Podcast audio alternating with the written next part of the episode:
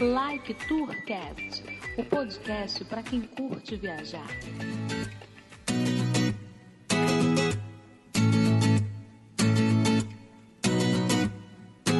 Decolando! Fala galera viajante do Like Tourcast, aqui é Henrique e hoje estou acompanhado do meu amigo Bruno Gomes.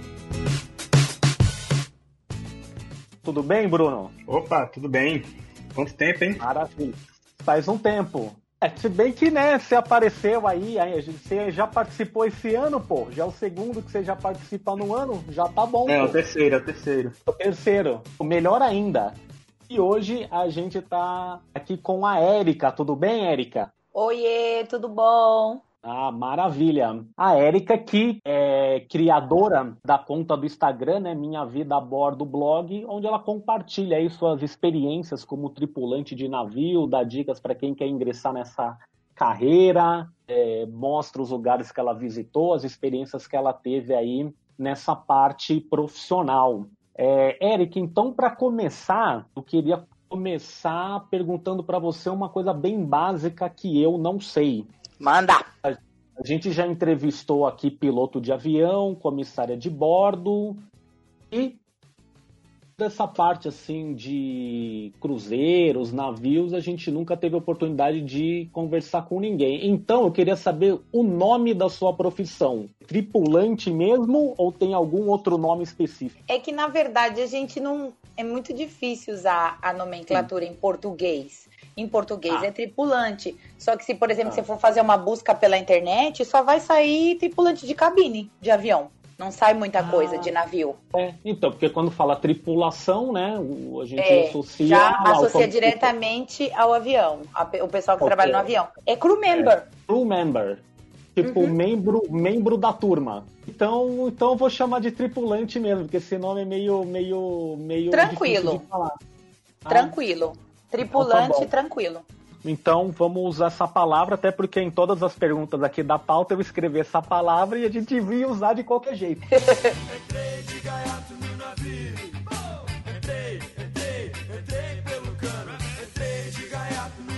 Mas é, por exemplo, eu nunca viajei de navio, o Bruno também não, né, Bruno? Não, estávamos inclusive falando há pouco sobre isso daí, a, É. a- assim, a minha vontade de viajar mais no modo hard, né? Com, com emoção. É, correndo um certo risco de vida, inclusive, né? Nossa. Bruno, é. Mas eu queria saber quando, com- como é que começou aí seu interesse por viagens, o início da sua carreira e até assim, se sua primeira viagem de navio já foi como profissional ou já tinha feito como turista, enfim. Na verdade, eu fiz meio que forçada a faculdade Hum. de turismo. E Olha no só. último ano, é, porque eu queria fazer outras coisas, ou ciências políticas, moda. Veja a diferença entre uma coisa e outra. Então, Ciências políticas, é. moda. Primeiro eu não recomendo.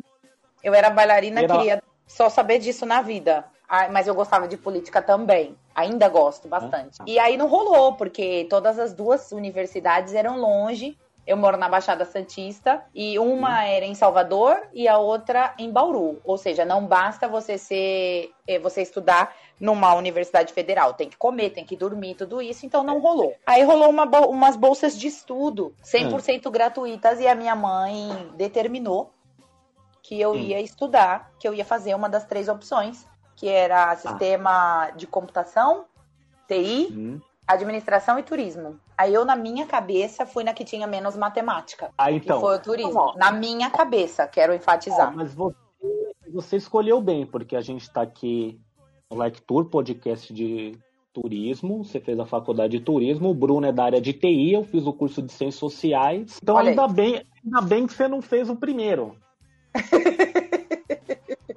Eu acredito que você se deu melhor. Não, sério, assim, a gente não consegue, né? Mas enfim. Porque eu, Aí, eu eu falava pros meus Não, fala, alunos, ó, fala pros meus alunos, quer fazer ciências sociais? É que eu te faça desistir ou você, né? Eu convenci a pessoa a fazer outro curso, mas continua falando aí, foi pra faculdade de turismo. aí eu fui, passei entre o- eu passei entre os 50 primeiros no, no vestibular. Ganhei a bolsa Hum. de 100%, fui, era um martírio todo dia. Eu ia Hum. chorando e voltava chorando, queria desistir. Dei de cara logo com aula de economia Ah, na então. primeira semana. É. Eu já entrei e saí da sala. Quando eu li na lousa lá economia, eu É. saí. Não assisti as duas É. primeiras aulas. Enfim. E aí foi esse martírio aí, os três, três. Eram quatro anos de faculdade. Os três anos É. foi assim, terrível. Eu vivia de DP, porque nas matérias específicas de turismo eu vivia de DP. O resto eu me dava super bem. Enfim, aí no finalzinho, no último semestre, entrou a grade de transportes turísticos, que foi aonde eu vi navios, essas coisas todas, que imagina, pasmem, que morando em Santos, na Uhum. Baixada Santista, maior porto da América Latina, navio de cruzeiro pra mim era o Titanic, ponto, morreu aí, junto com o Jack. Então, esse é o detalhe, né? Já tá tudo errado. É, tudo errado. E aí eu conheci a matéria, achei interessante.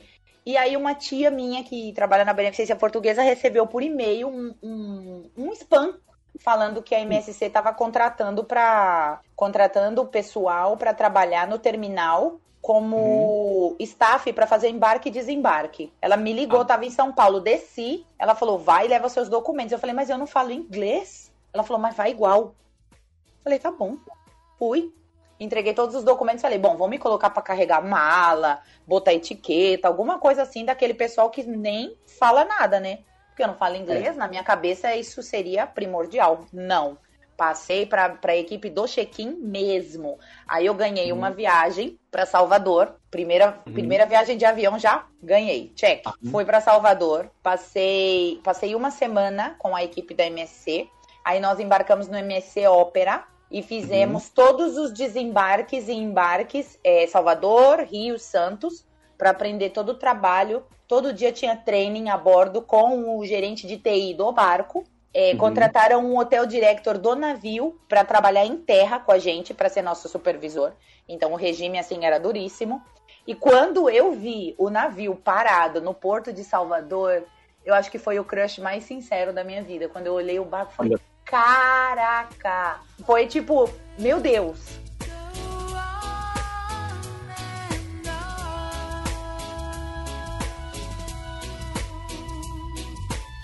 E aí eu viajei, trabalhei duas temporadas no terminal e aquilo foi ficando na minha cabeça. Eu fui fazendo todo, fui tirando toda a documentação. E o inglês Uhum. continuava, tipo, verbo to be da escola Uhum. pública. Era esse meu inglês. Mas eles eram muito legais, eles preparavam umas notas de como se fala as frases Uhum. que a gente precisava. Então, é, todo mundo tinha no computador lá e falava bom, enfim. E aí, dois anos depois, em 2009, eu embarquei a primeira vez num navio para trabalhar. Tinha feito cruzeiro já umas duas vezes, porque a MSC dava e dava todo o suporte aí para os funcionários, rolavam uns descontos. Então eu já ia viajando assim já para ir dando uma olhada. E, e aí eu comecei a trabalhar. E aí eu não escolhi a função que eu queria trabalhar a bordo. Falei, eu quero Uhum. ir. O importante é me joga lá dentro, que lá dentro eu me viro. E de preferência uma, uma função que fale pouco, porque o meu inglês é muito cansado. Eu entendo tudo, mas eu não falo nada. Então me joga num lugar assim que ninguém falar comigo, bem tranquilo. Não, você tem faculdade de turismo, você isso, você aquilo. Vamos colocar você na recepção. Eu falei, mas de jeito nenhum. Eu vou Tá. ser desembarcada, eu vou voltar para casa passando um atestado de que, que não servia? De jeito nenhum. Aí eu fui de atendente de home service. Eu fui no serviço de quarto. Achando Aham. que eu ia só levar o carrinho, que nem filme, né? Que você vai empurrando um carrinho, É. bem plena, toque, toque, toque, entrega as coisinhas. Negativo. No Ah. primeiro dia eu já cheguei a bordo e um rapaz que tava assim perto da porta já olhou pra mim, assim, ele tava com um carrinho cheio de comida. Olhou pra mim, bem-vinda ao inferno, eu já fiquei apavorada. Cheguei pra trabalhar e todas eram amigas, assim, todas juntas, já se conheciam, já estavam uns oito meses a bordo, então já tinham seu grupinho formado, olharam pra mim do pé até a cabeça e me deram Uhum. todas as, as entregas de lua de mel, que é o balde de gelo, duas taças, uma champanhe Aham. já tudo montado e um prato de chocolate com morango. Co- Colocaram cinco numa bandeja pra mim. Imagina, cinco baldes, cinco garrafas, todas as taças, todos os pratos, todos os tudos, e olharam pra mim e falaram: pode levar. E não pode usar elevador, tá, querida? Porque não dá pra usar elevador de passageiro. E elevador de tripulante só tem um na popa, outro na proa. A gente tá no midship, você não vai não vai ter tempo pra esperar elevador, é pela escada. Ok, missão dada, missão não cumprida. Peguei Não, a bandeja, isso- quebrei tudo. Mas isso é meio que um trote, né? tipo, é, é meio que um trote, assim, que o pessoal te deu, ou foi um negócio, não, ah, tipo... Normal, normal. mas isso aí, normal. Naquela época, ah. normal, não existia recursos humanos a bordo. Entendi. Era assim, era, era a lei da selva, salve-se quem puder, e o ah. room service era um, um, um pequeno departamento dentro do departamento de restaurante que todo mundo queria trabalhar, porque tinha uma boa vida. Se o passageiro liga pedindo alguma coisa, você trabalha. Se ninguém liga, você não trabalha. Fica sentadinho o dia inteiro. Fica lá esperando. Só ganhando seu salário. Então todo mundo queria trabalhar lá. E em geral, ninguém chegava primeiro contrato com essa vaga. Uhum, então, tipo entendi. assim, eu já fui odiada no momento que eu cheguei. Como que essa menina veio primeiro contrato trabalhar no serviço de quarto? Elas riam da minha cara porque eu não sabia atender o telefone porque eu não falava ah. inglês direito. Foi um pesadelo total. Eu fiquei só 24 horas. Aí me mandaram trabalhar no buffet, porque o buffet eles mandavam assim: é, quem os supervisores não se dão bem, vai pro buffet. Quem não fala inglês, vai pro buffet. Quem, ah. sei lá, vai pro buffet. Joga lá no buffet para limpar, para trabalhar, para carregar a, a reposição da comida, das linhas, quente, fria, doce, tudo me mandaram pro buffet. Eu chorava dia e noite, porque estilo gata borralheira. Eu limpava e limpava e limpava e nunca tava limpo o negócio. Entendi. Dizem tirar, tirar aquelas grades de ralo. Antigamente ainda era um navio antigo, tirava a grade assim, tinha que tirar aquele monte de comida do ralo. Um horror. As linhas ah. ainda eram com água quente. Enfim, eu era só lágrima. Só lágrima. Ah. Mas fui igual. Até que eu conheci mas isso na mesma, na mesma viagem, tipo. Na primeiro... mesma. Isso aí era só o meu segundo dia a bordo. Segundo e, tipo... dia a bordo.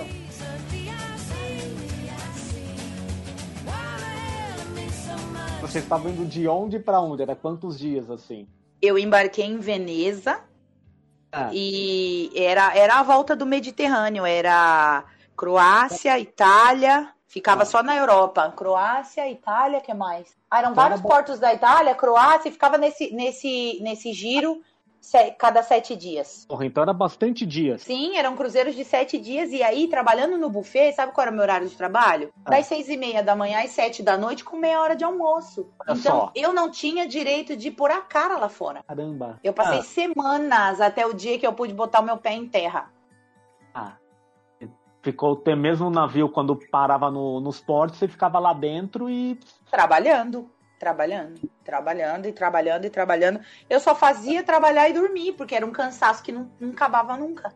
Então, tipo, nessa primeira, nessa primeira viagem você nem chegou a conhecer muita coisa, assim, só ficou lá dentro, tipo. Ah, não, conheci sim, porque você sabe que o, o ensinamento de casa vai à praça, né? E a minha ah. mãe se cansou de tanto escutar eu ligar para ela que eu tinha um dia na semana, depois de duas ah. semanas que eu já estava a bordo, que eu conseguia descer por meia hora. Então era nessa meia hora que eu pegava um cartão telefônico lá, que na época era cartão telefônico, ia no orelhão e ligava para casa pra chorar pra minha mãe. Até que um dia ela cansou e falou: Olha, eu não vou morrer do coração aqui, eu não tenho grana para ir te buscar, entendeu? Nem uhum. para te mandar para tu vir para casa. Ou você pede as contas e vem embora, ou quando você parar de chorar, você volta a me ligar. E tá bom. Tá. Aí eu falei, então agora eu vou ter que me virar. Não tem ninguém para eu conversar. E aí eu é. fui procurando saber como eram as coisas. E eu não sabia uhum. quem era quem, quem eram os oficiais graduados, quem era chefe, quem não era, todo mundo vestido de marinheiro. Para mim, quem vestia marinheiro trabalhava na uhum. ponte de comando. E um, um desses supervisores falava português e eu sempre com aquela cara inchada de chorar, fazendo ali. Aí eu já não trabalhava mais é, limpando o ralo, eu já estava trabalhando na linha de sobremesa. Porque eu decorava bonitinho os pratinhos de sobremesa lá, então me colocavam ali dentro de uma ilha de, de entre doces e geleias e não sei o que, e ali eu ficava as minhas todas as horas de trabalho. Uhum. E aí esse, esse senhor sempre passava e conversava e falava que não tinha necessidade de eu colocar 10 luvas uma em cima da outra, porque eu colocava 10 luvas uma em cima ah. da outra, porque eu tinha. Primeiro que eu tinha nojo. Então eu não queria que aquela meleca daquele doce chegasse na minha mão, então eu botava várias luvas. Então todo dia ele vinha chamar minha atenção por causa da luva. E uhum. acabou que, como ele era a única pessoa que falava português, eu acabava conversando com ele. Porque brasileiro Sim. mesmo não queria saber de mim, ninguém queria conversar. Só queriam mesmo me jogar para trabalhar. Uhum. E aí ele começou a me explicar, falou que eu não podia ser assim, que se eu continuasse dessa maneira a vida a bordo não ia ser para mim. Se eu realmente queria estar ali, eu ia ter que aprender a sobreviver, procurar meus direitos, enfim foi me ensinando as coisas e disse: é realmente o seu contrato diz que você tem que trabalhar no serviço de quarto. Então você não uhum. pode estar tá aqui. Tá tudo Ah. errado. Então, você tem que fazer assim, assim, assim. Aí me ensinou que eu tinha que ir é, no departamento onde pagava nosso salário, que se chama. Era, a posição era crew purser na época. Aham. Era o cara que pagava nosso salário. Falou, tem que falar pra ele que ele tem que rever, porque às vezes os gerentes faziam suas é, manipulações e o escritório que te pagava o salário não tava nem sabendo onde você tava trabalhando. Entendi. Porque era uma coisa assim, por debaixo de todos os panos. Uhum. E aí eu consegui, depois de três meses, eu consegui Ah. voltar pro serviço de quarto. Ah, mesmo só. assim, mesmo assim, não foi fácil. Era matar, tipo, não era um leão por dia, eram oito cobras. As oito meninas Caramba. que trabalhavam comigo. To- Os deliveries mais pesados eram comigo, carregar o trolley cheio de comida, leite, fruta, tudo, toda semana era meu. O dia É. livre, o meu dia livre era um dia onde tinha exercício de emergência para tripulação, então eu perdi a metade do meu dia livre porque tinha exercício de emergência. Era assim. Uhum. Mas tudo bem, eu fui ficando, eu falei, dane-se, já não tô mais limpando, já não tô mais naquele buffet, tá tudo certo, eu tô em vantagem, deixa elas com a ruindade delas e eu vou seguir aqui. E nunca certo. comentei com ninguém as coisas que elas faziam. Eu nunca comentei É. com esse com esse senhor, ele perguntava pra mim, tava sempre tudo bem. Eu não falava nada, porque eu não queria ser É. igual a elas, sabe? É Porque, você, porque não acaba ficando gerando um conflito ali entre. Fica pior. Entre os profissionais, né? Fica pior, né? É, Fica e acaba até pior. dando da acaba até dando de alguma forma razão para quem comete esse Exatamente. tipo de atitude, né? Então. Aí as coisas, as coisas foram melhorando, eu fui ficando ali. Esse meu contrato durou nove meses, então já tinha passado tipo três e meio. E aí eu fui ficando por ali. Aí o navio foi atracou em Porto Seco para fazer manutenção em Trieste, na Itália. Aí veio ao momento perdão. Todas elas pediram desculpa, que jogaram o livro pela capa, que já estavam cansadas. E eu, tudo bem, uma vez que você tá pedindo perdão pra mim, tá tudo certo. Eu, eu começo, eu começo do zero. Boba, né? Boba, começou do zero. Quando eu menos esperei, navio chegou no Brasil. Quando eu menos esperei, cheguei de um dia livre em Salvador, que eu tinha ido pra Itaparica, toco o telefone da minha cabine dizendo que, olha, você foi transferida pro restaurante principal, agora você é assistente de garçom. Falei, pronto, de novo, meu pai, essa história. Aí me transferiram pro restaurante principal. Você Não não, tinha jeito. dessa parte de cozinha, não. Não é. Quase. É que assim, o meu contrato era serviço de quarto. Por que, que, elas, Ah. por que, que eu tinha que ficar rodando tudo quanto era lado? Entendi. Aí eu fui Hum. e pedi as contas. Falei, Ah. eu não fico aqui mais nem um dia, vou embora pra minha casa. Cheguei pro Metri, que era o chefe de todo mundo do restaurante. Eu falei, olha, Rocco, eu vou embora, tá? Eu vim aqui lhe avisar, vou pedir as contas, aproveitar que a gente tá no Brasil mesmo, tá tudo certo. Eu vou embora. Vou descer no Rio de Janeiro e vou embora pra minha casa. Não, não vai. Por quê? Falei, porque eu não vou trabalhar no restaurante. Mas quem falou que você tem que trabalhar no restaurante? Eu falei, ué, minha supervisora. Falou que você mandou eu descer trabalhar no restaurante hoje. Ele falou, não. Eu falei que precisava de uma pessoa emprestada há três dias porque o menino que tinha que embarcar não conseguiu chegar do Peru. Ela disse que você iria com todo prazer. Falei, opa, É. peraí. É tipo, não ficou muito bem contado, né? É, eu falei, tá, alguma coisa tá errada aqui. Aí ele falou, ah, você tá me chamando de mentiroso? Eu falei, aí já é um problema seu, eu não sei quem tá mentindo, eu já só tô querendo ir embora pra minha casa. Que eu acho que eu já vivi coisa demais aqui, eu vou me embora, essa vida aqui não é pra mim, tá tudo certo. Aí ele falou, não, não, não, não, não, a gente vai resolver isso agora. Aí Pegou o telefone, ligou pra menina, falou, vem. E a menina era super protegida dele. Não, a menina andava porque não tinha asa pra voar. Ela fazia Aham. o que ela queria. Ele chamou e falou assim, fulana, o que que tá acontecendo? Ela tá dizendo isso, isso, isso, isso, e eu só disse pra você que eu precisava de uma pessoa emprestada três dias, e você disse que com todo prazer ela viria. A menina ficou branca, e desse Ah. dia em diante, a vida boa dela acabou. Olha só. A vida dela acabou, a vida boa. Ah, Porque ele viu quem era ela, que ela se aproveitava da vida boa que ele dava pra ela, pra É. fazer o que ela queria com os outros. entendi.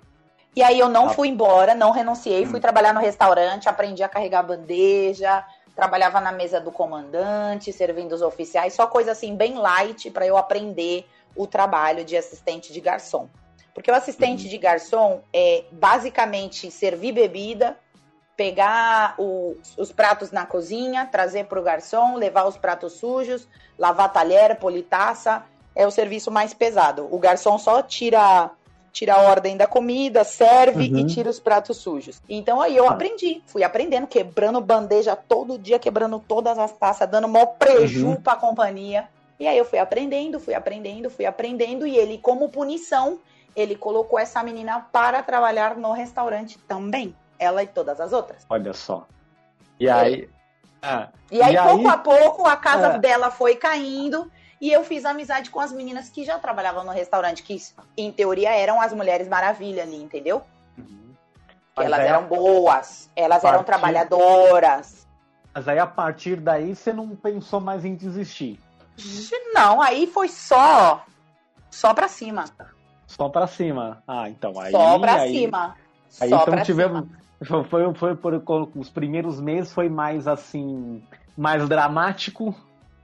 Sim, depois- a- mas aí, ó, nessa, nessa, nessa coisa toda, já tinha Hum. passado, tipo, sete meses que eu já tava a bordo. Faltava dois. Pra... Quando ficou bom, Ah, sim, Faltava dois pra eu ir pra casa. nove, né? Ah, é, pelo menos foi melhorando, né? E foi. Me É, diz isso uma. daí não é só na Ah. sua área, não, tá, Érica? Acontece, isso é muito comum, infelizmente, em, várias profissões.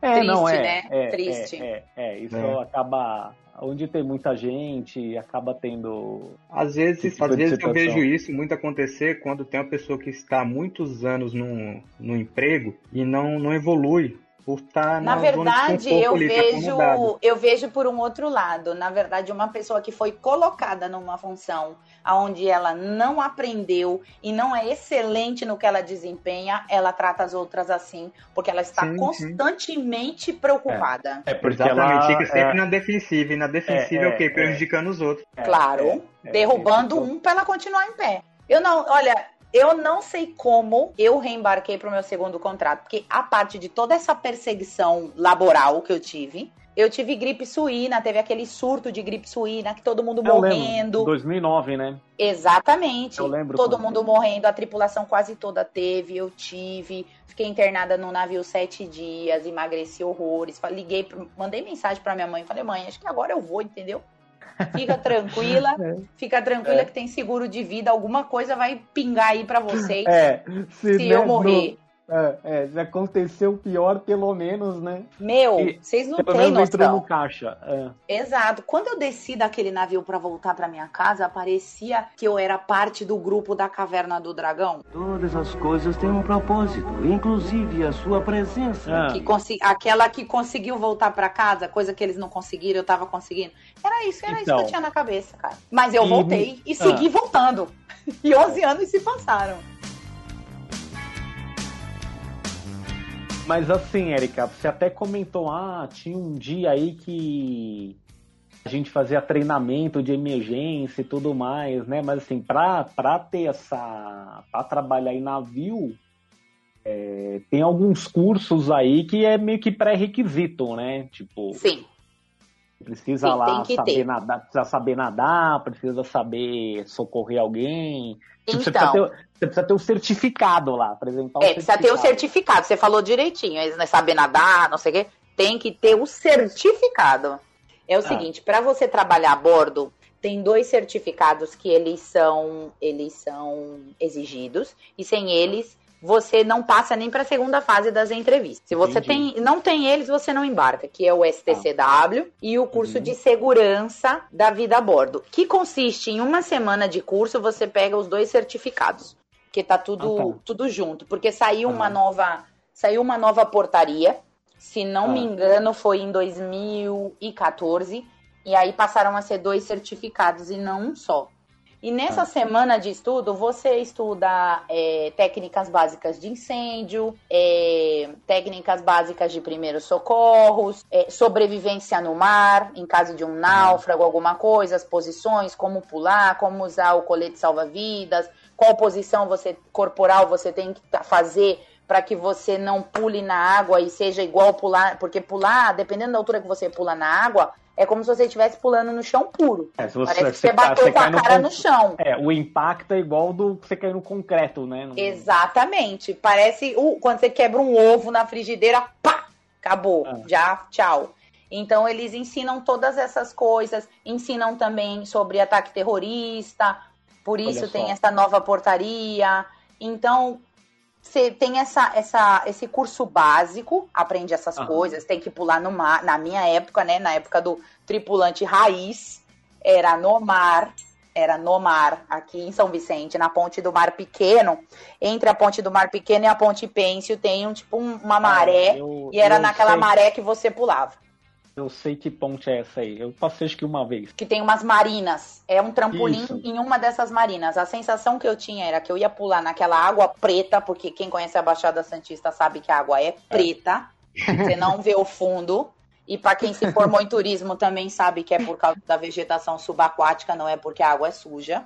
Fica aqui o, a dica, que a água da Baixada Santista não é que é suja, ela é preta por causa das plantinhas. Enfim, eu só pensava, meu, eu vou pular nesse trampolim e vai ter um sofá quebrado, alguma fralda suja. Uma geladeira, né? No... no- Ah, Então, mas eu pulei. Aí tinha que pular no mar. Nesse dia tava chovendo, você tem que pular. Aí você tem que ir segurando por uma corda para chegar até a balsa salva-vidas, entrar daquela de inflar. Entra nela, sai, volta, faz as posições de boiar, cruza o braço, cruza a perna, faz não sei o quê, estrelinha, todo mundo junto, rodinha faz tudo aquilo. Se tu não fizer essa parte, nem é aprovado o seu dinheiro, tchau, perdeu. Não Caramba. adianta você ter passado na parte teórica. Se você não fizer a prática de pular na água e tudo isso, não passa. E o cara que dá o curso aqui em Santos é um marinheiro, tipo, de 1900 e não sei, Eugênio C.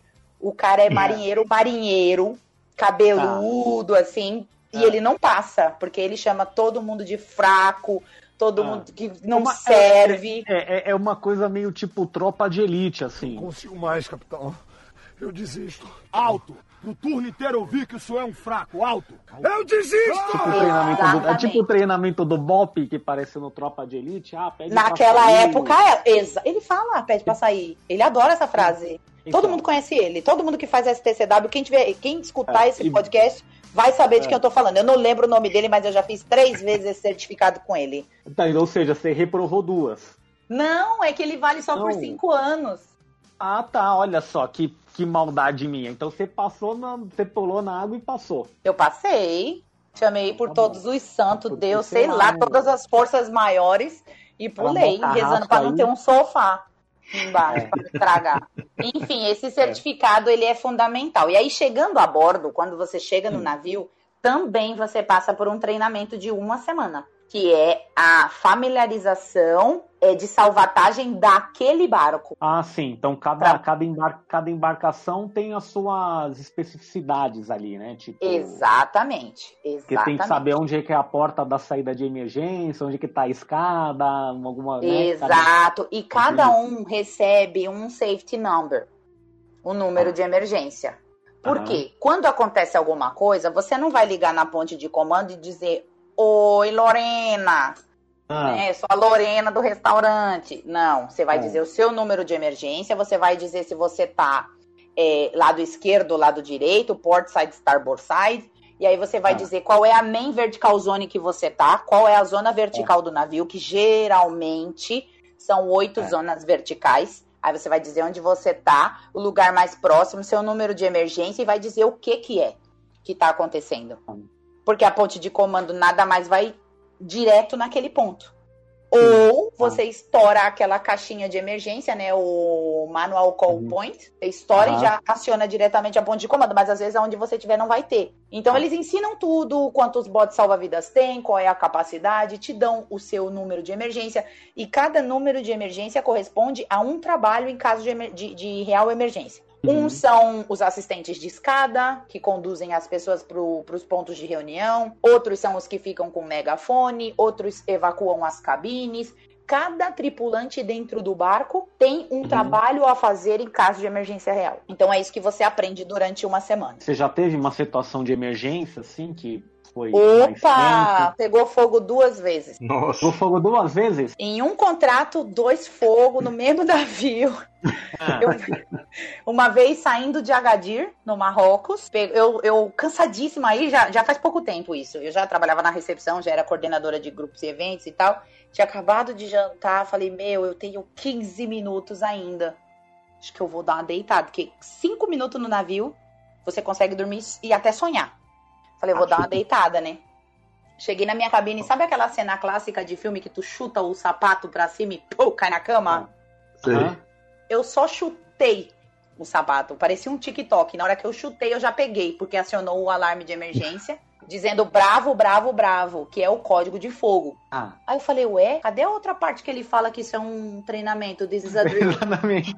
É. Ele não vai falar, eu já pegando o sapato. Falei, É, velho, não, o tá negócio é pegando real. fogo É. real. Aí eles ensinam, né? Que você tem que pegar as coisas principais, tipo teus documentos, sei lá, dinheiro, o mínimo possível e ir pro seu ponto de reunião. O que? Eu não peguei nada. Eu só peguei uma carteirinha que eu tinha, que já andava comigo mesmo, que ali tinha algum documento. O passaporte não fica comigo mesmo, fica, fica com o pessoal da administração do navio. E peguei o meu Uhum. celular, porque eu tinha um chip da Europa e dava pra falar direto com a minha família. Peguei Ah. o celular, peguei isso e fui pro meu ponto de reunião, já falando com a minha mãe pelo WhatsApp. Mãe, o navio está pegando fogo. Lá venho eu te dar a notícia de que a senhora vai ficar milionária com o seguro de vida que o navio Exatamente. oferece.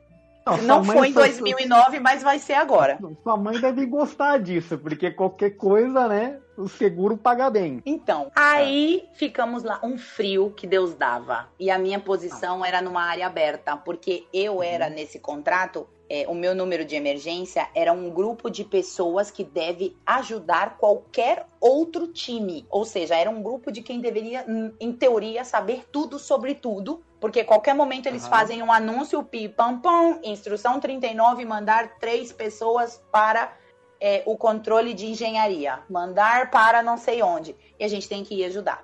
Então eu tava ali parada naquele frio, só falando com a minha mãe pelo WhatsApp, e Uhum. ficamos, ficamos, ficamos, e nenhum anúncio mais, e não mandaram a gente, não deu abandono de, de barco, não vi fumaça. Falei, minha gente, estão de brincadeira com a nossa cara? Daqui a pouco passou um oficial andando, não foi anúncio, não foi nada, fiquei muito chateada. Passou um oficial, chegou na nossa posição lá onde a gente estava e falou: olha, o fogo já foi controlado, já acabou, podem voltar para suas posições, depois a gente vai se inteirar.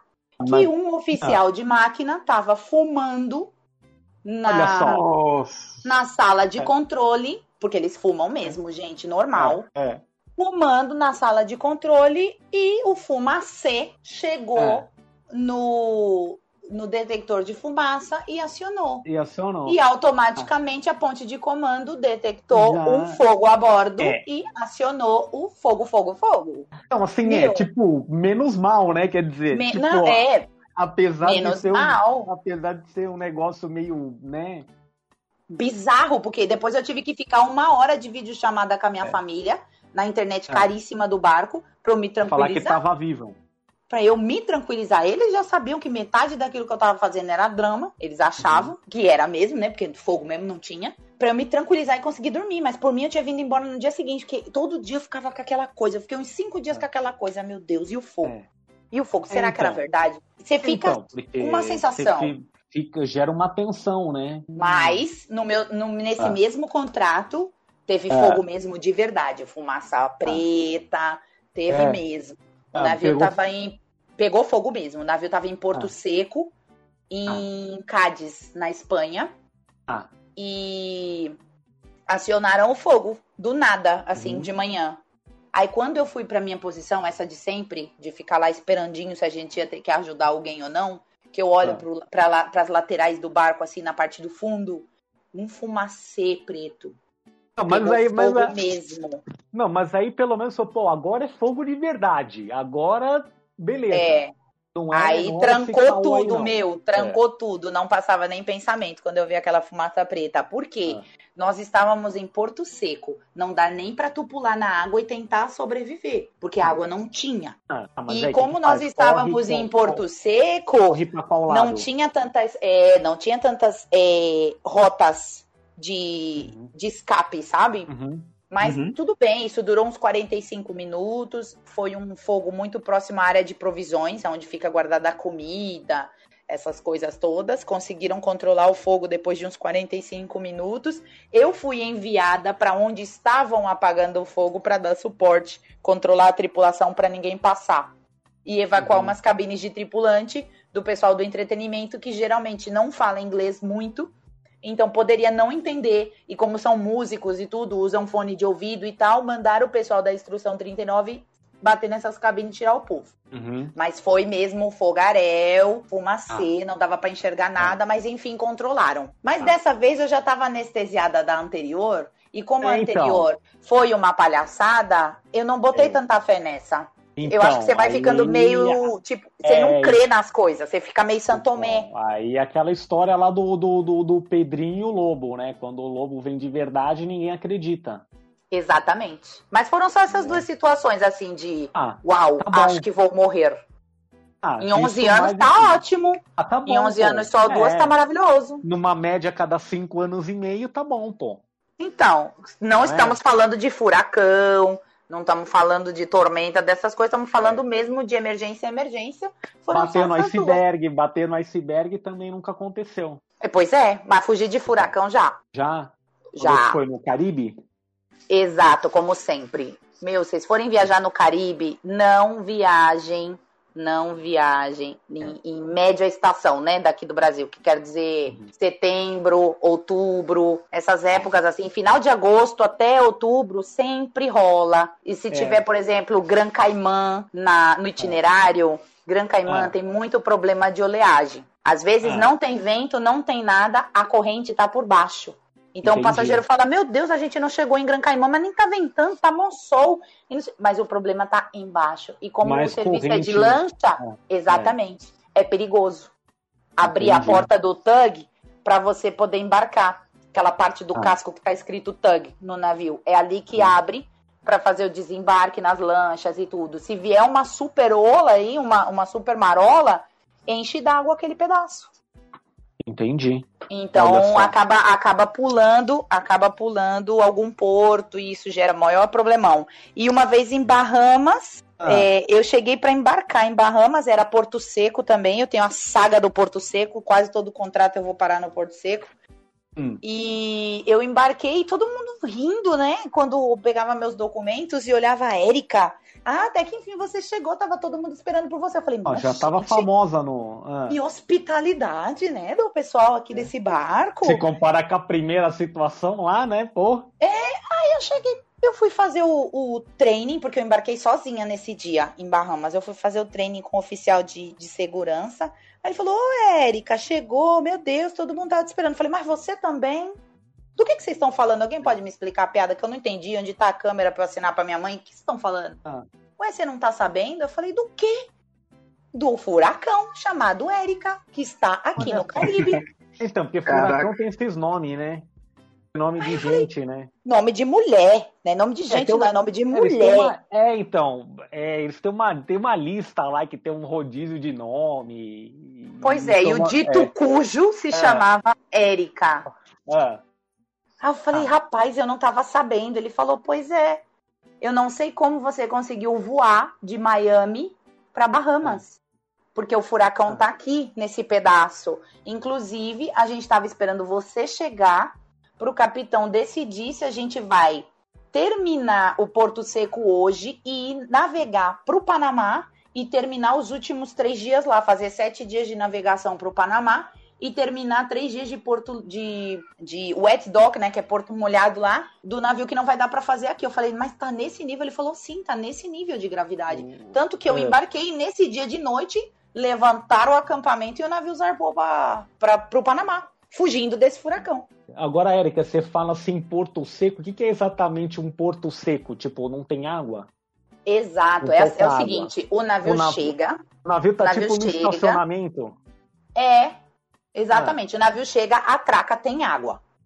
Ah. Bom, ele atraca. Aí toda aquela água fecha, tipo uma comporta, Ah. e toda aquela água sai. Por quê? O navio Ah. vai passar por reformas, vai pintar o casco, Ah, vai olhar entendi. a hélice, vai olhar os thrusters, vai olhar todas essas Ah. coisas, cuidar de tipo- tudo isso. Por isso ele fica seco e não tem passageiro. É como assim, se eles drenassem a água em volta lá que ele tá. Exatamente, fica sequinho da Ah, terra. Tem- E geralmente, quando termina esse trabalho, eles chamam toda a tripulação embaixo do Hum. casco do navio, se posiciona todo mundo e tira a foto. É muito legal. Olha só, é legal. Desmantela E- o navio inteirinho, inteirinho. E assim, lá no começo, né, você falou, pô, você foi lá, tal, mas eu nem falo inglês e, e tudo mais, né? Mas aqui na, na eu conversa. aprendi a bordo. É, então, na conversa você já fala, né? Porque os termos são em inglês e tudo mais, né? Então, tipo, hoje você já fala bem inglês, quais outras línguas você fala, ou, ou até, até quais outras línguas é, são recomendadas, né? É, a, a pessoa saber para quem quer ingressar aí na carreira. Então, pouco a pouco, pouco a pouco, é, eu não tive preguiça. Eu não tive preguiça e, e esse, esse oficial que eu conheci lá atrás, que eu comentei com vocês, que me ajudou horrores, ele me deu um livro de italiano e um CD para eu escutar, que era coisa de jornal, sabe esses que vêm no jornal pra você estudar?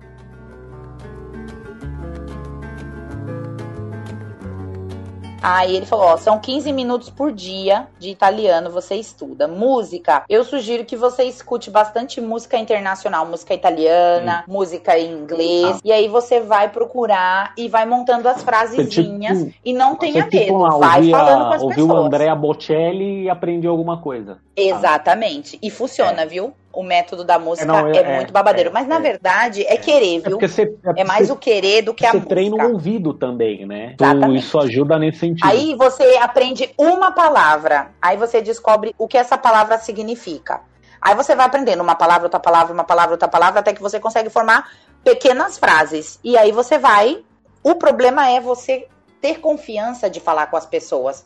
Porque é muito duro a correção, o bullying. Tem gente que ajuda, tem gente que tira sarro. Que nem no começo, quando eu, quando eu tava no, no, no serviço de quarto, que eu tinha que atender telefone, que elas faziam um rodízio para atender telefone, e tinha que ligar para falar que o café da manhã já estava chegando. E aí tinha escrito lá, só que tinha escrito é, não como se fala, só como se escreve. Então era É. terrível falar que o, o café da manhã está chegando em italiano, em francês, em inglês e tudo.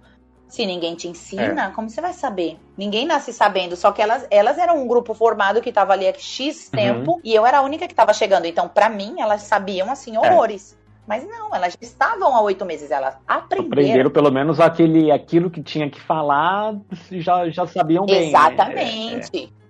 E a supervisora falava muito bem inglês, era formada, podia dar aula e tudo. Então era o prato cheio pra rir da minha cara, né? Mas não teve problemas. Eu fui aprendendo. Não foi rápido, tá? Não foi rápido.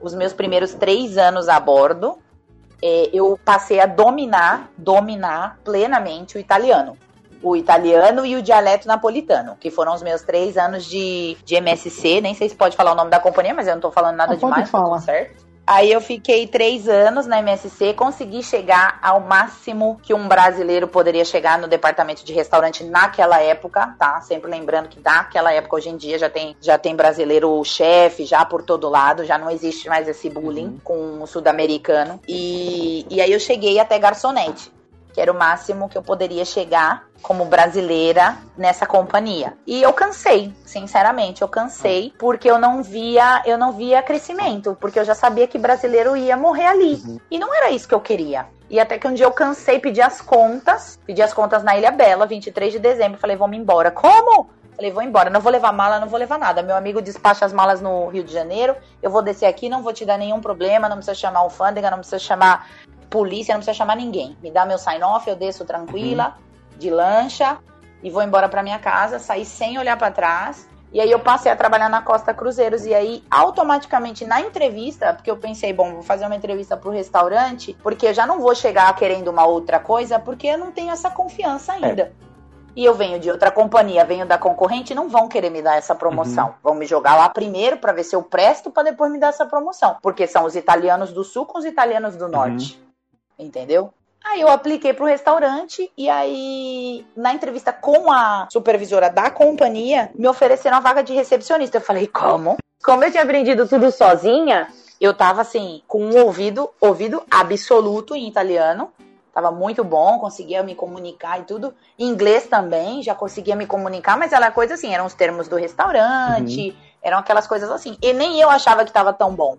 E eles fizeram o teste comigo, fizeram um teste de inglês, fizeram um teste de italiano. Eu respondi tanto oral como verbal, é, como escrito, Uhum. sem perguntas escritas, e fiz um teste falado, fiz um curso de uma semana que a Costa dava tipo uma imersão em terra para quem vai embarcar na companhia. Eles te dão uma imersão de uma semana, era em Santos mesmo, não sei se isso existe ainda. E aí eu embarquei como recepcionista. E aí a vida foi melhorando. Aí chega no seu currículo, na sua ficha, que você fala italiano fluente e não sei o quê. Todas as italianas da recepção estavam me esperando, né? Estavam me esperando. Porque brasileiro tem, mania, tem, tem fama de que não trabalha, tem fama de que é vagabundo, tem fama de que é boa vida, só que é festa. Essa fama nos persegue em qualquer lugar. Onde você for, você vai escutar esse tipo de graça, entendeu? E aí elas fizeram eu explicar todo o trabalho da recepção para elas em italiano. Eu expliquei e desde aí ganhei a graça de todo mundo. Trabalhei super bem como recepcionista. Depois trabalhei mais dois anos, trabalhei um ano de recepcionista, dois de na contabilidade, uhum. na Costa Cruzeiros, quase dois. E saí também. Ah. Saí também porque eu também não estava vendo o futuro. Eu é. tinha ganhado uma super avaliação para ser é, oficial de imigração dentro do navio e ninguém me passava, ninguém me passava. Minha paciência foi acabando, foi acabando. E aí, na época da Copa do Mundo de 2014, eu renunciei. Falei, bom, não quero mais vou embora para minha casa e chega. Fiquei oito meses em casa e foi aí que eu fui trabalhar na Pumantur, que foi a minha última companhia onde eu estava até agora. Esse, esse negócio aí, Eric, de, de trocar de emprego, acho que tá no sobrenome, tá? Que eu sou igualzinho você, eu estou num lugar, quando eu começo a me sentir acomodado e entrar em zona de conforto, eu fico incomodado é. com isso. É, na verdade é que assim, é aquela velha história. Aonde você não pode ser feliz, não te demore. O nome do Bruno é Gomes também, só pra você ficar. Olha lá. É, vai que tem um parentesco distante aí. É, essa, essa parte. Eu falei, deve ser algo é. de sobrenome, só pode, que tudo que ela falando que é, fez é o que eu ando é. fazendo. Essa parte, assim, então, vai de promoções, de evolução, depende muito também da até que empresa, que companhia você tá, assim, até que ponto Sim. a companhia Sim. te permite chegar a certos Sim. Postos, né? Por exemplo, as companhias, eh, grupos americanos, grupos grandes, existe. Depois que eu fui trabalhar na Pumantur, e quando eu fui para Pumantur, oito meses depois que eu renunciei da Costa, eu apliquei para contabilidade normal uhum. e tinham acabado de criar a, a função de coordenadora de grupos e eventos. Uhum. Então, para recrutadora, eu era uma pessoa de muita experiência, porque eu tinha trabalhado no restaurante. Eu sabia todo o procedimento, desde entregar um service na cabine até o prato chegar na mesa do passageiro no restaurante principal. Uhum. E aí eu fui para recepção. Eu sabia tudo da recepção, eu sabia tudo da contabilidade. Então eles me ofereceram a, a função de coordenadora de grupos e eventos, que é uma pessoa que tem que lidar com todo mundo. Coordenador de grupos e eventos é um soldadinho raso do hotel que dá ordem no capitão, uhum. pô. Tem um casamento, você manda pro capitão. Olha, o senhor tem um casamento, tá? Dia de navegação, quatro da tarde, que é geralmente o dia que o povo descansa, uhum. né? Dia de navegação, quatro horas da tarde, o senhor não vai ter o seu soninho, porque tem um casamento e é isso. Uhum. Tem que fazer, entendeu? E aí eu passei a ser grupo coordinator, que foi uma foi a profissão assim que eu adorei, uhum. que eu fiquei eu fiquei quatro anos nessa profissão a bordo e chegou um momento que eu tava assim, estagnadíssima, não tinha mais o que aprender. Eu era literalmente eu era senhora daquilo que eu fazia, hum. até para criar os procedimentos, para colocar os procedimentos no sistema da empresa, eu lia primeiro. Ah. Mandavam para mim no barco que eu tivesse para eu ler, para eu dizer se faltava alguma coisa. Caramba. Porque gente, um, um fato sobre a vida a bordo. As pessoas que trabalham no escritório de terra, elas não sabem 10 da operação. Do que acontece no, no navio mesmo, né? Eu conheci pessoas que trabalhavam há anos no escritório central de companhias de cruzeiro e nunca tinham entrado Olha no bar. É. Me parece ridículo. É, Me parece é, ridículo. Isso é meio estranho até, né? E aí a gente volta lá em 2009 e lembra que a MSC pagou um cruzeiro para todo mundo é conhecer como é a operação do navio. Todo mundo deveria é, fazer então, porque é uma coisa para é, quem trabalha em é, terra, porque, sabe? Assim, é, pelo menos eu consigo interpretar isso como algo básico para você conhecer o, o, o, o, o processo, mínimo, né? né? O mínimo. o processo como um todo, né? Então imagina você receber e-mails e ordens de pessoa que não sabe é. nem o que está acontecendo dentro do é, barco. É. E aí isso foi cansando, sabe? Essas coisas foram cansando. Eu já sabia tudo eu tinha. Eu, o que, que eu fazia num cruzeiro de sete dias? Eu trabalhava os três primeiros ah, e o último. Só. Nos outros eu cumpri horário. Entendi. Porque eu não tinha mais nada para fazer, eu fazia tudo muito rápido. E, eu, e aquilo foi cansando. Uhum. E aí, como eu tava falando, companhias, é, outras companhias, em um modo geral, sem me referir às outras duas anteriores, uhum. é diferente. Existe plano de carreira, tem um mural onde tem posições, é, funções em aberto Qualquer pessoa, não importa se você trabalha na segregação do lixo Uhum. e tem uma vaga para trabalhar na ponte de comando. Se você preencher os requisitos, se você tiver o nível é, de formação que aquela função pede, você vai passar por uma entrevista com o chefe daquele departamento, Uhum. depois com a pessoa do escritório central. E se você for bom naquilo, não interessa com que você trabalha atualmente, interessa que você está capacitado e você Sim. é promovido. É o que deveria, né, ser um, é também uma coisa mais, mais natural, né? Se a pessoa demonstra que. Exato. Foi, olha, foi maravilhoso, maravilhoso ter feito essa escolha de, de ter ido trabalhar, é, ter ido trabalhar na Pumantura. Eu aprendi muitas coisas. Eu aprendi que a vida a bordo não era aquela coisa ruim que eu tinha visto desde É. o começo. Não tinha nada a ver com aquilo. Aquilo era um fato isolado, preso É. dentro de uma companhia X. É, isso também acontece, né? é, em- eu, vou- eu- eu vou usar essa frase por falta de outra melhor, né? Mas eu coloco assim, em empresas normais, né? Tipo, é questão de postura, de ética, de como funciona cada, cada lugar, né? Tem uns que não vão. Tem uns que vão ser Exatamente. melhores e piores que o outro, outro que outros e isso vai acontecer, né? E assim, tipo, você tá lá, vai estar lá no navio por alguns dias, né? Tipo, como é que como é que funciona assim uma rotina, tipo, que não é, não é o Bruno. Vamos pegar aqui o Bruno, tá aí, né, Bruno? Sim, sim. Bruno tá aí. O Bruno vai lá, casa, entra 9 horas no escritório, dá 18 horas, volta pra casa, de segunda a sexta. Vamos colocar dessa forma, né? E, mas quem tá no navio, não, né? Como é que é? Tipo, tem uma escala, um rodízio, ou tipo, é todo dia mesmo? Tem. É... Tem. Assim, falando da parte de legislação, falando É. da parte de legislação, nenhum tripulante, isso é isso é protegido pelo Sindicato dos Trabalhadores em Transportes Marítimos, tá? Existe esse sindicato que Uhum. é, é, uma, é uma instituição não governamental, Aham. tá? Formada por, por, por participantes voluntários. Ah. Que defende bravamente isso, que são 14 horas de trabalho diárias, não mais que isso. E você tem que ter um descanso de 6 horas. É, porque. É, corridas. Porque, é, não pode ser é porque menos. assim, Érico, vai até. ah. E os outros descansos divididos de acordo com aquilo que a É operação porque assim, vai, vamos colocar dessa forma. Se é brasileira, em tese está protegida, por exemplo, pelas leis trabalhistas aqui no Brasil. Mas se você está numa companhia internacional e, e, e, e num, num outro país, isso não vai se aplicar. Não, você é quando você está no navio, você é amparado pelo MLC, Ah, tá. que são a, é, que é a Convenção é, Marítima de Leis. Entendi. Tá. Tá? Você está amparado por Ah. eles e, e isso é seguido. Quando o navio vem para o Brasil, a MLC é diferente. Ah, No Brasil, ninguém trabalha mais que 11 horas, não são Entendi. 14. São Ah. 11 horas. E tem alguns outros privilégios também. Não paga uniforme. Se você fizer esses certificados, Uhum. eh, exames médicos e tudo, a companhia tem que te devolver o dinheiro. Ah. Tudo isso acontece. eh, isso foi implementado pelo governo Lula, primeiro governo Uhum. Lula, eh, essa proteção. Por isso houve um atraque muito reduzido de navios entre se eu não me engano, 2011 e 2012 foi um boom que tinha muito navio no Brasil e de repente passou a ter muito menos, Ah. porque começaram a exigir muitas coisas da companhia. Entendi.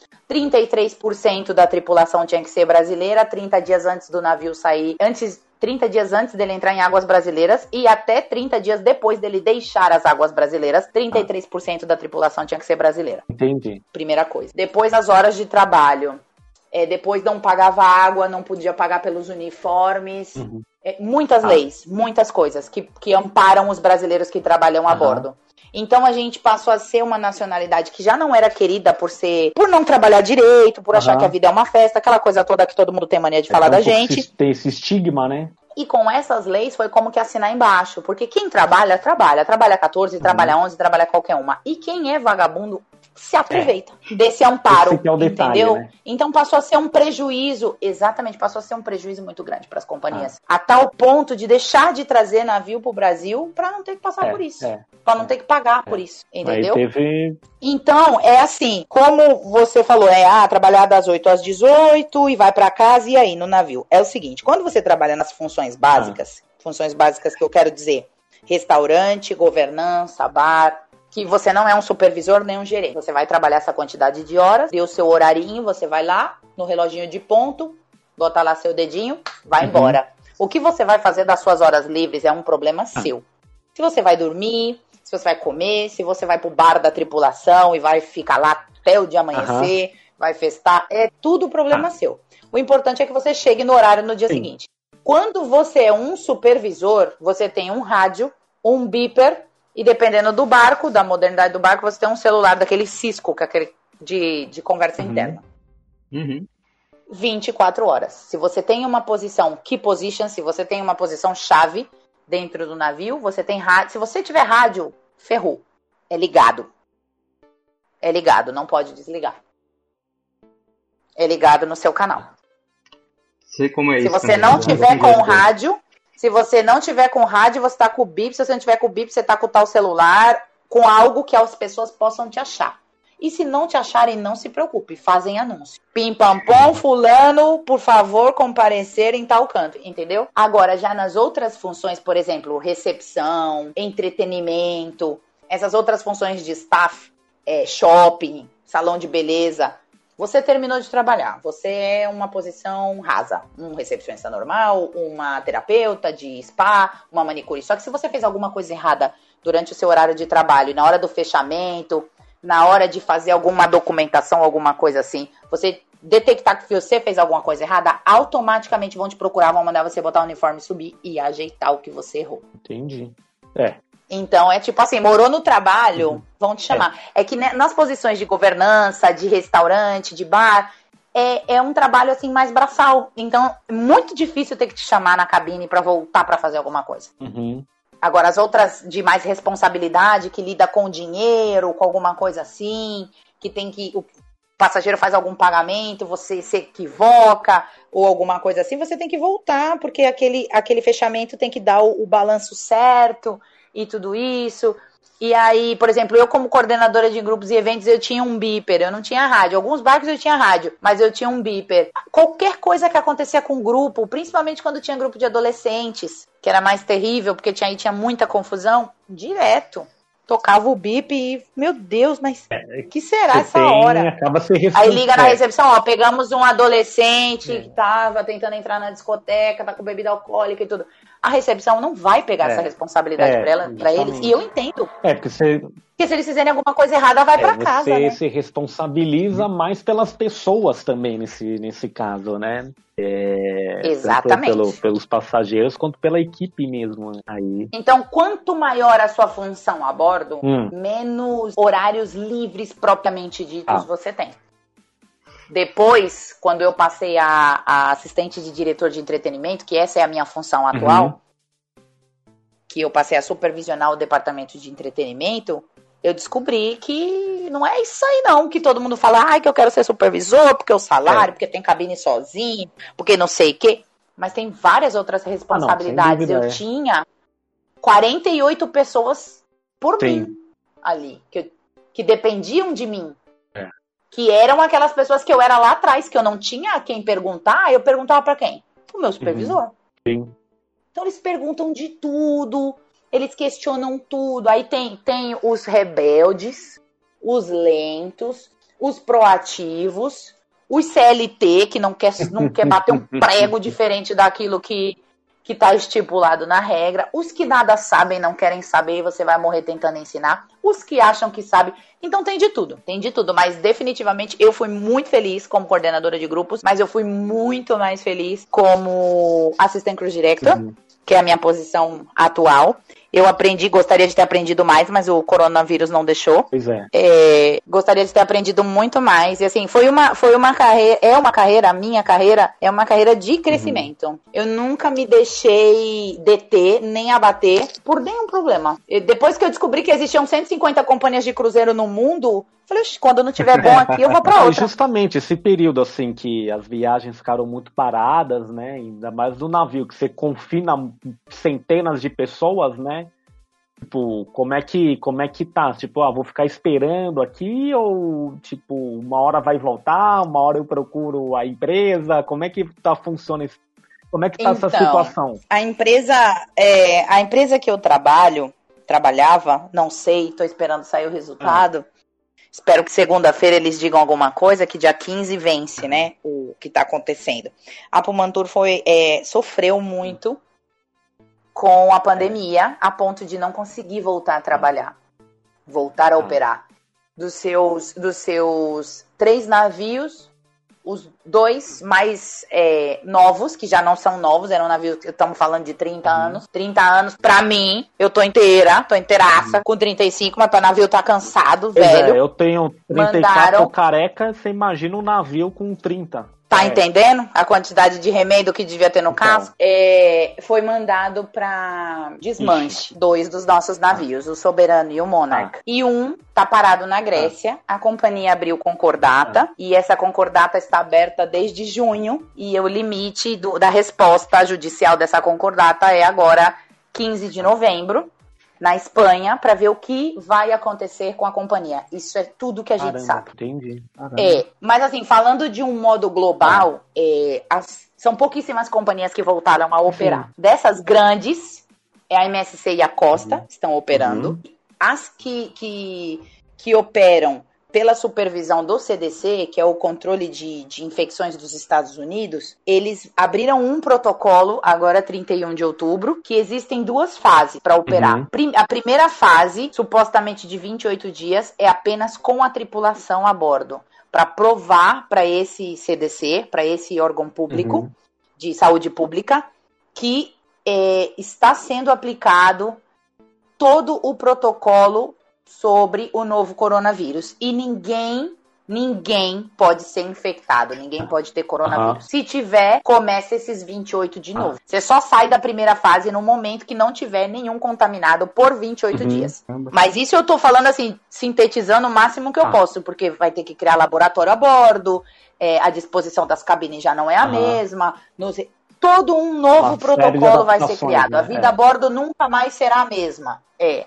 A vida a bordo nunca mais vai ser, a, vai ser a mesma. Aquela aglomeração, todo mundo pulando, unidos do sovaco na festa tropical, esquece. Isso não vai acontecer nos próximos anos, Entendi. sabe? Ficou tudo muito difícil. Agora, passando essa fase número 1, um, começa a fase número 2, que esses tripulantes que passaram pela fase número 1 um, receberão passageiros voluntários. Eu disse voluntários, que vão fazer cruzeiro em operação normal, normal. Bar, restaurante, atividade, piscina, tudo normal para testar se esse protocolo realmente vale e se a companhia está pronta e preparada para um caso de ter um coronavírus ou estar preparada para aplicar protocolos para que isso não venha a Uhum. acontecer. Passando mais 28 dias com passageiros voluntários e os tripulantes, sem nenhum caso de coronavírus, automaticamente o CDC emite um certificado para que esse navio comece sim a navegar.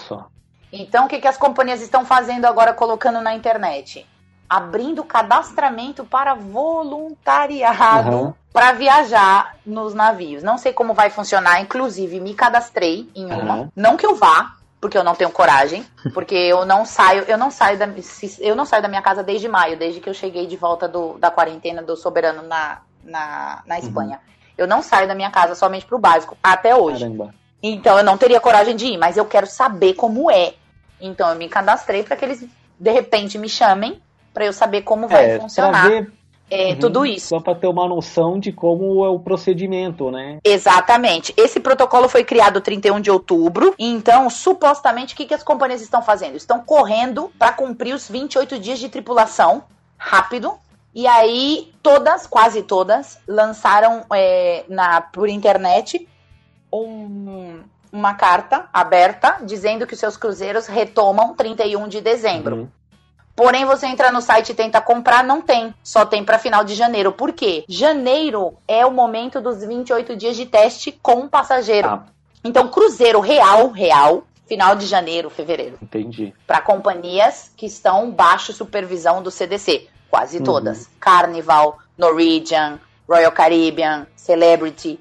Todas essas companhias estão aí abaixo das, das normas e, e regulamentações desse CDC, sabe? Sim. E é isso, é todo dia uma novidade, todo dia sai alguma coisa, entendeu? Eu, eu pensei que eu fosse ficar mais desesperada, mas a gente tá falando de vida, É. sabe? Quanta Uhum. gente já tá morrendo normal, pra que que vai se É. enfiar dentro de É. um barco pra fazer É, acho cruzeiro? que o, o, Ô meu, acho que não é, o momento, essas sabe? medidas aí são bem razoáveis para saber até que ponto vai ser possível, né? E a gente sabe, e a gente sabe que as poucas coisas que voltaram à normalidade não estão cumprindo. Não estão. Você entra nos stories do povo aí, não, porque a nossa discoteca tem o distanciamento social, mesinha, não sei o que, tá, tá, tá.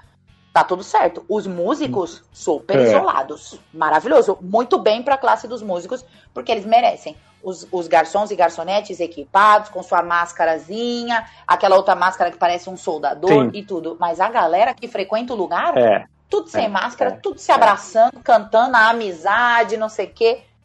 É mentira tudo isso, gente. É mentira. É assim, mas eu até concordo por causa do trabalhador, entendeu? Porque a classe dos artistas, meu, é, teve, Que que vai teve- acontecer é, com a classe dos artistas se não é, voltar? Teve um impacto muito grande, né? enorme. É, Assim, bem como com o pessoal que trabalha em cruzeiro. é. a galera não tem mais É. como esperar, não É. tem da onde É, as esperar. próprias, de algum grau, as próprias companhias aéreas também, né? De, que diminuíram bastante. E 2.700 funcionários exonerados na É, Latam, no é, Brasil. E, Imagina. Érica, foi então nesse período aí que você teve a ideia de criar, compartilhar lá o Minha Vida a Bordo no Instagram. A página, Tá bom, exatamente. então já que, já exatamente. que não posso, já que não posso trabalhar no navio, eu vou mostrar como é que é. Foi mais ou menos essa ideia.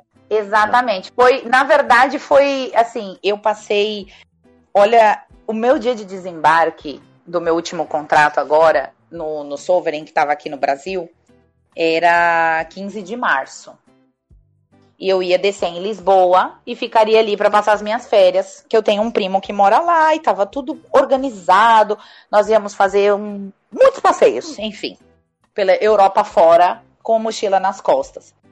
E quando o navio chegou, dia 9 de março, que ele chegou em Cabo Verde, no meio da travessia, a gente recebeu o primeiro bloco. Proibido atracar em Cabo Verde, porque a, a ilha não dispõe de testes de coronavírus, nem o barco. Porque quando a gente saiu do Brasil 27 de fevereiro, tinha um caso de um paulistano que estava chegando da Europa, passou o carnaval e descobriu o coronavírus. Foi a única coisa que a gente leu sobre o assunto, que o cara curtiu o carnaval, depois ele reportou que ele estava com os sintomas. Foi a última coisa Nossa. que a gente soube e vazou do Brasil.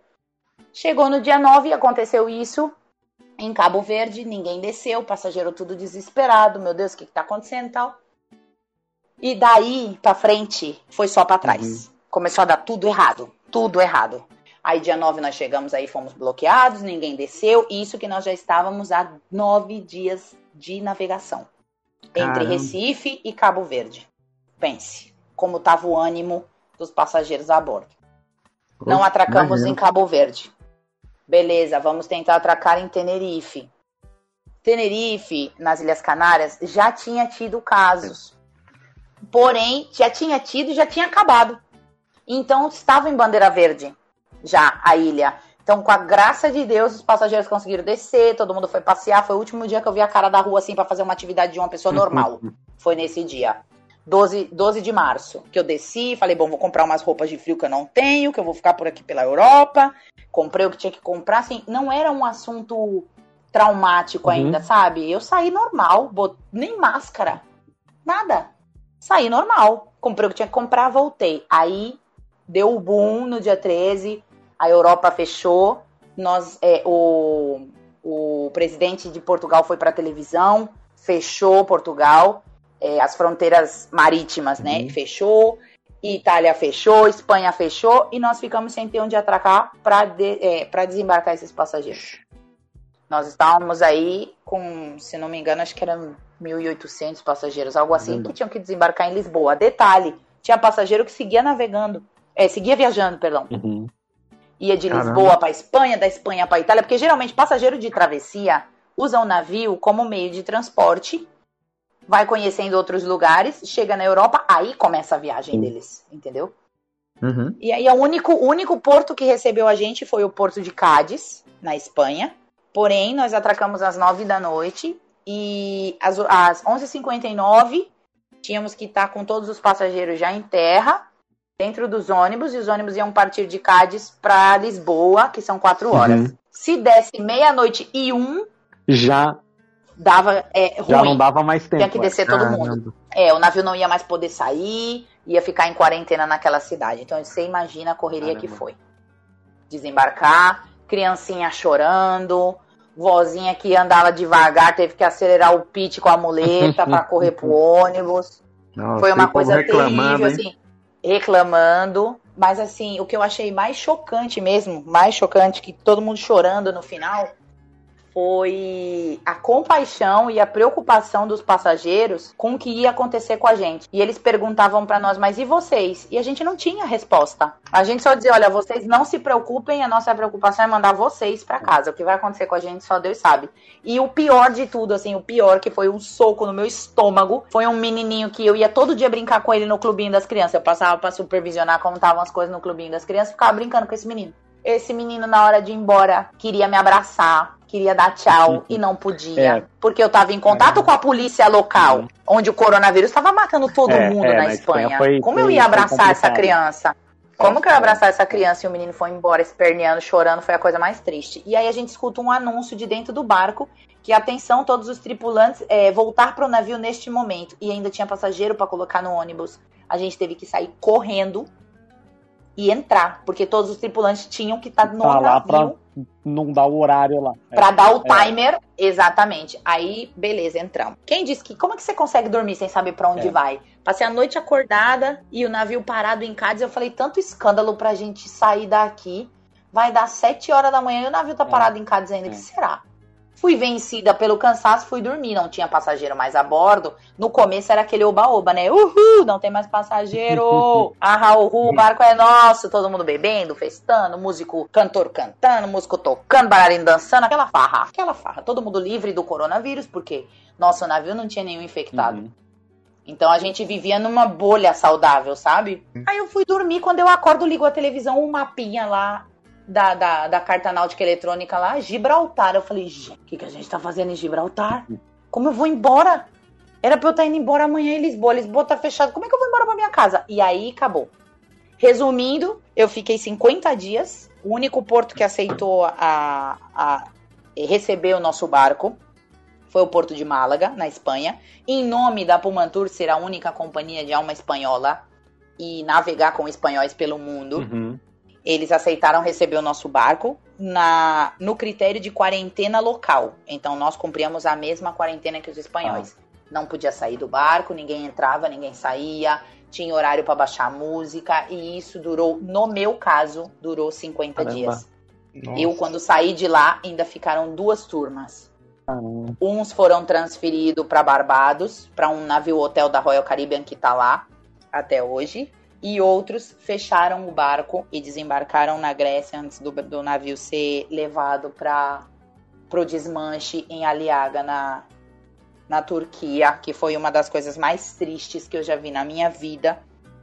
É o vídeo do capitão atracando o barco numa praia. É tipo uma praia, né? Uhum. Porque a água acaba, vira aquele mangue e eles vão indo à força total Ah, e atraca naquilo ali e o navio vai sendo vai sendo desmanchado pouco a pouco e vão vendendo as coisas e tudo e foi aí que saiu a concordata então enfim eu voltei para minha casa 3 de maio eu não eu não eu tomei esse golpe eram minhas férias e essas férias nunca chegaram quando eu voltei pro Brasil eu aluguei um apartamento e ainda fiquei 30 dias eu só cheguei na minha casa com a minha família 4 de junho caramba. e tô aqui até Caramba. agora Coisa, hein? e tô aqui até agora. É. é. muito é muito desgastante assim. Pessoas morreram é. em outros barcos da nossa companhia, o barco que estava em Dubai, de 200 tripulantes, mais ou menos 110 tiveram coronavírus. É, nós perdemos alguns companheiros uhum. em um barco no Caribe, um no outro depois que voltou para casa ficou mal também pessoas conhecidas. E não só isso, né? É, essa maré de coisa estranha é, é o coronavírus, furacão para todo lado, no Caribe. Então, quem não tá morrendo disso, tá, a casa tá debaixo d'água. Então, tá tudo acontecendo. E a sensação que eu tenho é que será que a galera de navio ou quem, ou quem comanda, né?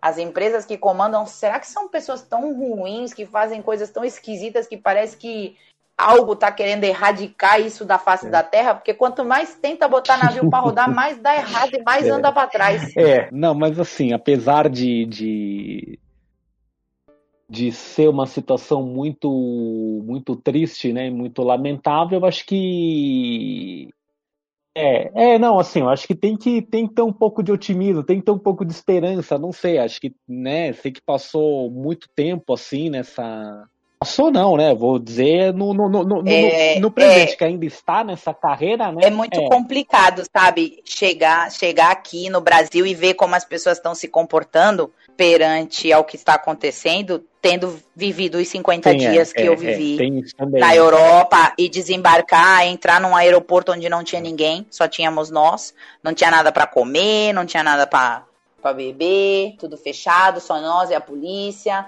entendeu? Atravessamos a Espanha de ônibus para poder chegar para poder chegar em Madrid para pegar o avião. É, foi e chegar aqui no Brasil e ver o modo como as pessoas se comportam e seguem se comportando e ainda e ainda pasmem, ainda falam com você como se você fosse o errado. Meu, você tá trancado em casa ainda? Vá viver. É. Oi? eu não posso, eu não eu eu eu não, não julgo quem tá vivendo, entendeu? Principalmente quem tem necessidade, é. quem tá trabalhando, porque eu também não acho justo uma pessoa sair de casa para trabalhar e, também, e não poder sair para dar uma volta. Ter que viver só a parte tensa da história. Mas por aí se misturam os outros. e aí complica. É. é, mas uma. Eu, pelo menos, prefiro acreditar que vai melhorar. Vai, vai, vai melhorar. É. Qualquer coisa a gente bota o Bruno, a gente voluntaria o Bruno para ir lá no navio e fazer esse. Pra é, ver qual é. qual é. A gente, a gente faz esse teste aí com ele. E aí eu cansei, sabe? Eu cansei Bora. de viver de pijama, eu cansei de viver deitada, eu já não tinha mais o que dormir, porque a gente pede umas coisas pro, pro universo, eu não vou nem falar Deus, porque eu não sei em que, que as pessoas acreditam quem tá escutando, mas a gente joga umas coisas no universo e não pensa. Eu passei a vida inteira falando que eu caramba, como seria uma ficar em casa assim muitos meses com a minha família, com os meus sobrinhos. Não foi exatamente como eu pedi, mas tem, mas tem acontecido exatamente o que eu pedi, não como é. eu pedi, mas o que eu pedi. Eu, eu estou muito próxima da minha família, estou com os meus sobrinhos o tempo inteiro. É, faço coisas, posso cozinhar, uhum. posso dormir até tarde e tudo. Só que chegou um momento que isso foi acabando comigo, eu não estava mais é. vivendo. Eu estava sobrevivendo, eu estava existindo só. Uhum.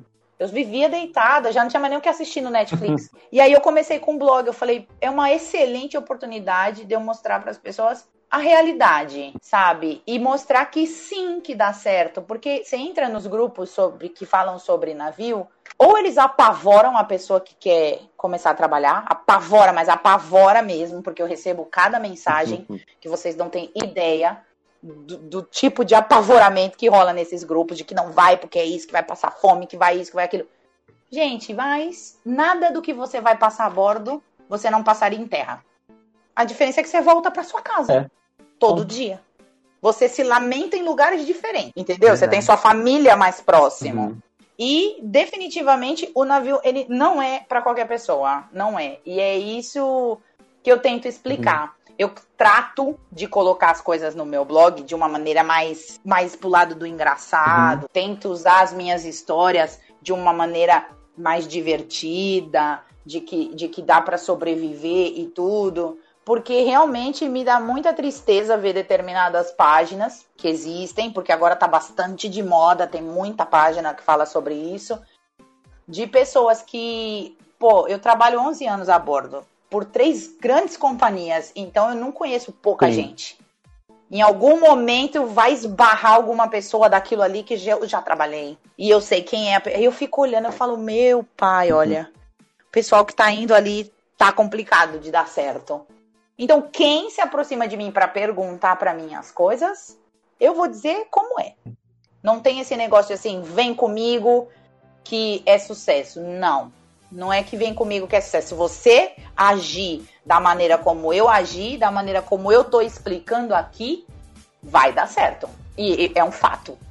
É um fato. Da onde eu comecei e onde eu estou, é um fato de que vai dar certo, sabe? E aí eu comecei assim de brincadeirinha e aí foi dando certo, foi dando certo, foi dando certo.